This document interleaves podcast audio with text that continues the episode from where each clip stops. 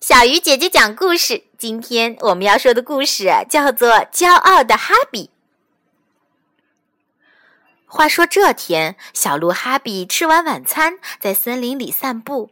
刺猬热情地向哈比打招呼，可是哈比觉得刺猬很丑，腿又短，理都没理他，直接从头上跳了过去。刺猬见状说：“有空我想和你比赛跑。”什么什么？你想和我比赛跑？如果输了，我就送你香水。哈比笑出声来，转头对刺猬说：“如果你输了，就再也不要出现在我眼前。来吧，现在就开始。”刺猬说：“这里不安全，明天早上在田野里比试吧。”回到家后，刺猬对老婆说了前因后果，嘱咐她说：“你在田野这边待着，我到田野那边去。如果明天见了哈比过来，你就喊我先到。”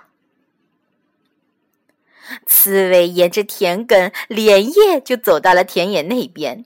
快到时，天已经亮了，哈比呢，已经在那里等候了。快开始吧，哈比催促着。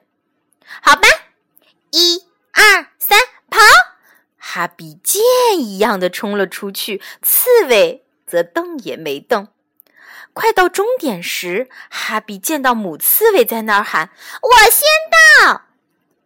因为母刺猬和公刺猬的声音都差不多，哈比以为自己失败了，于是说：“再来一次。”当哈比跑到另一头时，发现公刺猬已经在那儿了，又失败了。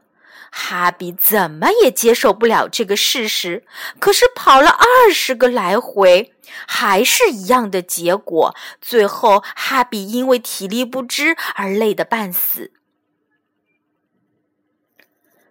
这个故事啊，告诉我们：当优秀的你失败时，不要盲目的下结论。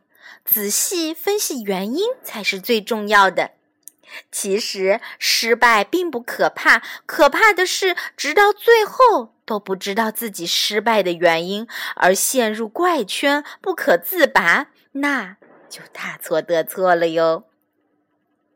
好了，小鱼姐姐讲故事今天就到这里了，小朋友，我们明天再见。